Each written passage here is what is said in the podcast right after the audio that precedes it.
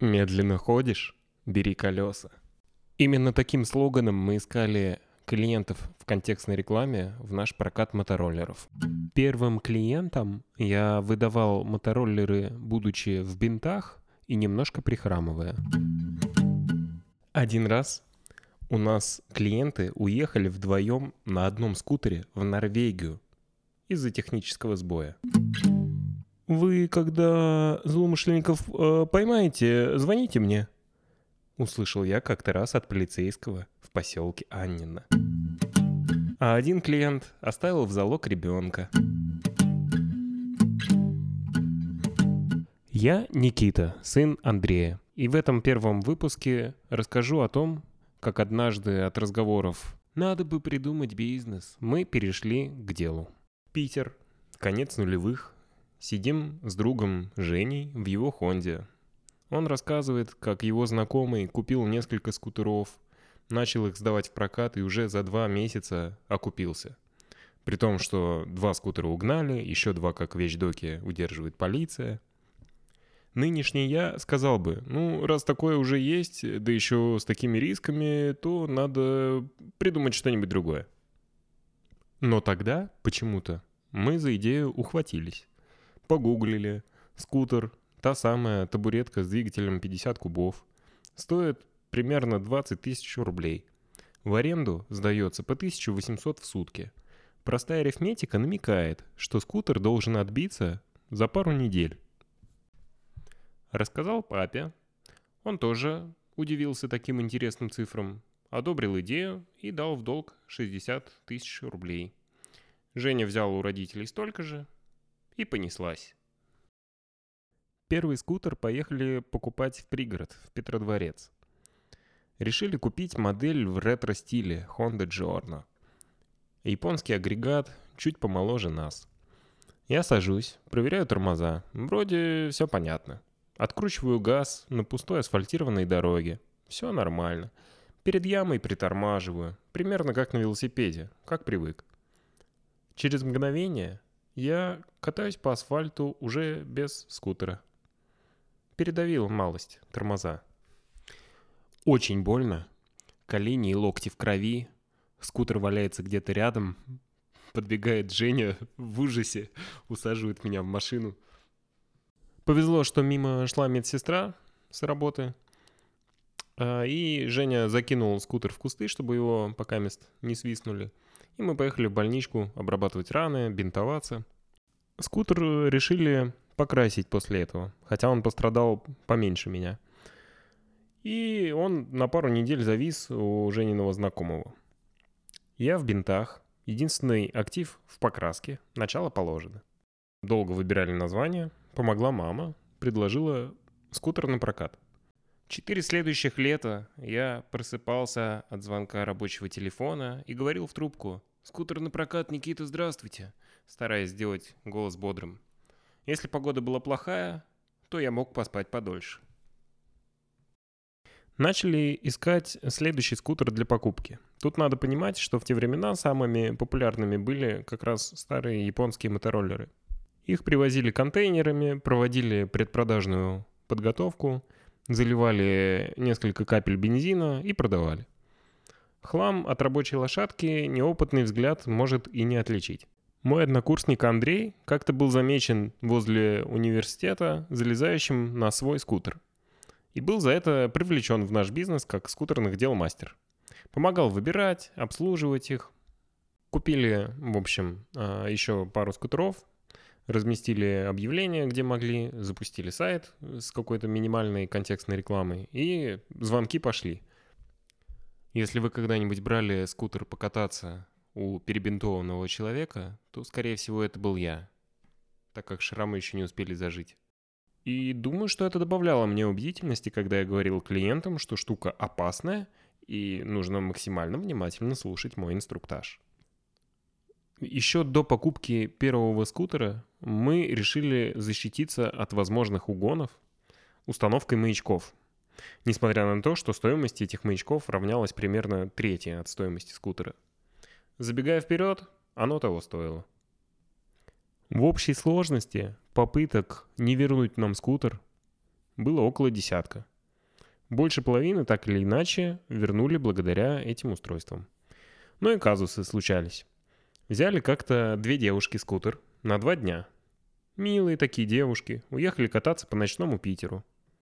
На следующее утро я, как обычно, первым делом проверяю, где катается наше имущество. Шок. Звоню Жене. У нас проблемы. Скутер угнали в Норвегию. Встретились с Женей, обсуждаем, как две клиентки нас обвели вокруг пальца и укатили на нашем скутере из Питера прямиком в Норвегию, в горы. Слово «прямиком» ключевое, но об этом позже. Решаем, значит, как мы поедем за скутером в Норвегию, у кого есть открытый шенген. Вспоминаем клиенток, какие они были вообще-то подозрительные. Постепенно приходим к вопросам. Первое. Как мы повезем скутер обратно такое расстояние, больше тысячи километров? Ведь это довольно тяжело на 50-кубовом скутере, у которого максималка чуть больше 50 км в час. Второй вопрос. А как это сделали клиентки? Да еще и меньше, чем за сутки. Идею о том, что скутер каким-то образом провезли в багаже самолета, мы отбросили как маловероятную. Была еще идея позвонить этим клиенткам и спросить, ну как там погодка в Норвегии? Но чтобы не попасть в просак, решили сначала разобраться с маячком. Звоню разработчику маячка. Он первым делом спрашивает, какой стороной мы устройство засунули в скутер. Оказалось, GPS-антенной вниз. А надо было вверх, в сторону неба, где спутники.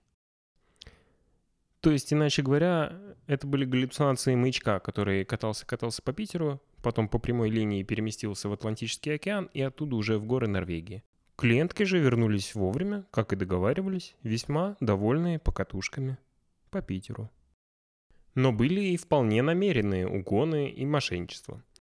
А, так, например, э, первый клиент, не вернувший нам скутер, э, рассказывал, что дал другу покататься, э, а тот друг, кому он дал покататься, не вернулся. А, а тем временем тот его друг, которому он дал якобы покататься, этот скутер, судя по всему, разобрал, маячок там нашел, Мало того, достал из него сим-карту и, чтобы добру не пропадать, с баланса этой сим-карты оплатил себе голоса ВКонтакте. В основном же удавалось возвращать угнанную технику. Самый эпичный случай произошел так. Приходят два парня, берут двухместный скутер на 3 часа, оставляют в залог 5000 рублей. На исходе оплаченного времени я вижу по маячку, что скутер Ванина 30 километров от места, где я его жду. Проверяю паспорт клиента на сайте Федеральной миграционной службы. Паспорт оказывается недействителен. Это уже потом я заморочился, сделал адаптивную версию сайта, чтобы проверять паспорта с телефона прямо в момент выдачи скутера. Что мне оставалось сделать на тот момент? Вызываю полицию, показываю им текущее местоположение скутера, все рассказываю, говорю про недействительный паспорт. Они говорят, не, ну, в мы, конечно, не поедем. Приняли кое-как заявление и уехали ничего по нему не делать.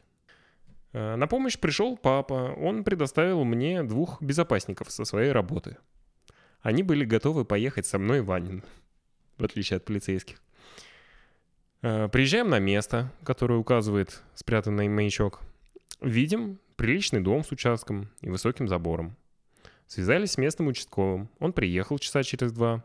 Ничем не помог. А на прощание сказал, чтобы мы ему позвонили, когда поймаем злодеев.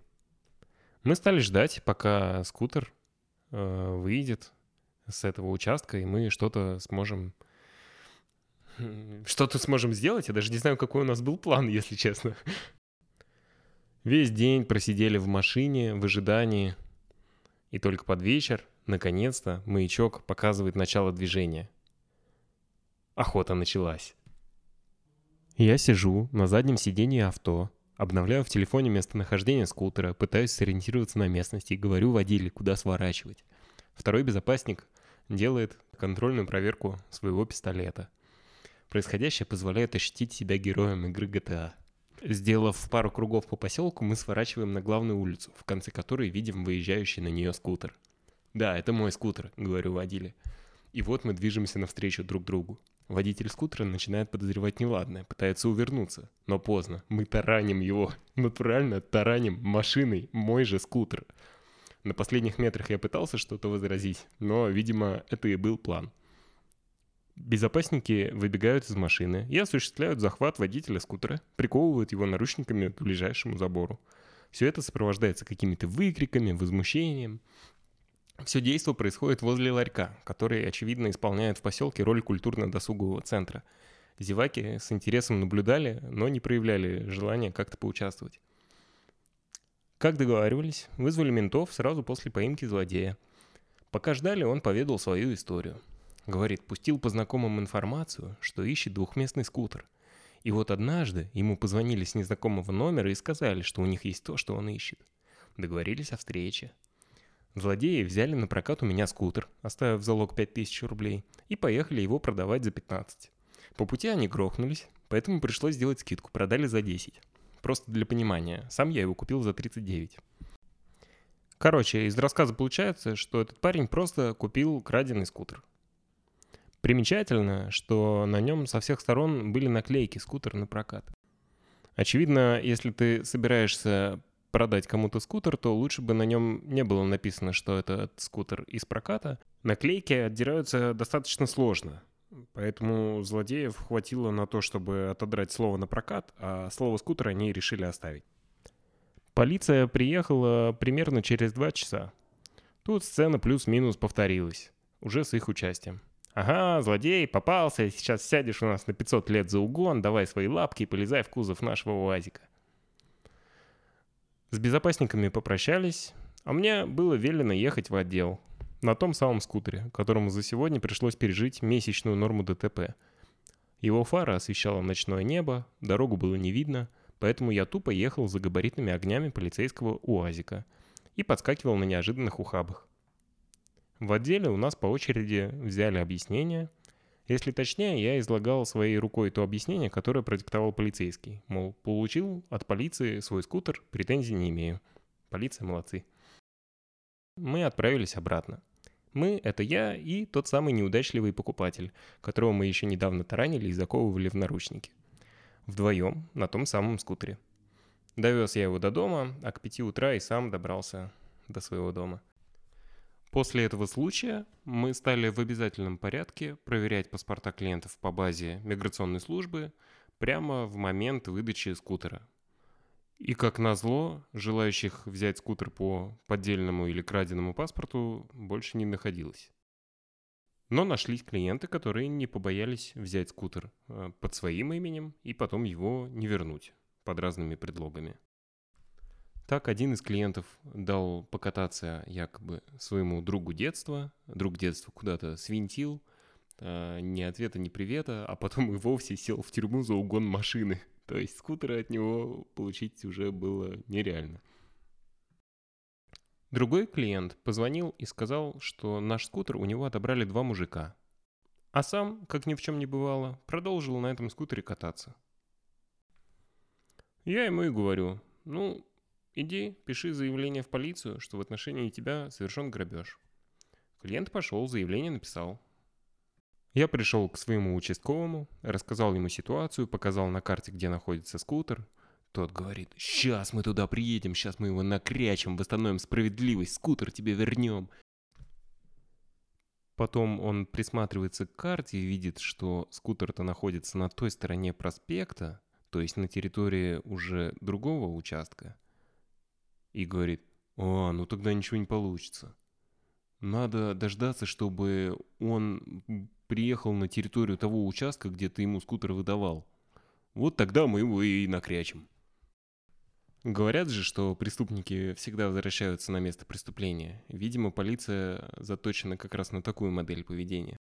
Я весь день наблюдал за перемещениями угнанного скутера по городу и в какой-то момент он действительно оказался на территории участка того же отдела полиции, на территории которого этот скутер был выдан.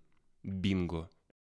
Я пришел в отдел полиции, рассказал им все обстоятельства, продал им идею того, что это дело плевое, уговорил пройти эти 200 метров и задержать злодея. Они его задержали. Злодей сказал, что скутер его, хотя ранее он уже написал заявление о том, что у него этот скутер отобрали. Тем самым он сам себе оформил состав преступления. Скутер как э, вещдок поместили в гараж около отдела полиции. И когда я спросил опера, э, когда я могу забрать свой скутер, он ответил мне, что, ну вот там в Окее, знаешь, продается виски Red Label в таких пятилитровых канистрах, допустим. Ну вот когда виски принесешь, тогда и скутер сможешь забрать. Я не принес, а скутер мне потом выдал следователь. На суде мой горе-клиент признал свою вину, но так как это у него первый такой залет, его не стали наказывать. Мы с ним потом даже пару раз виделись на районе, издалека так улыбались друг другу. Странное ощущение.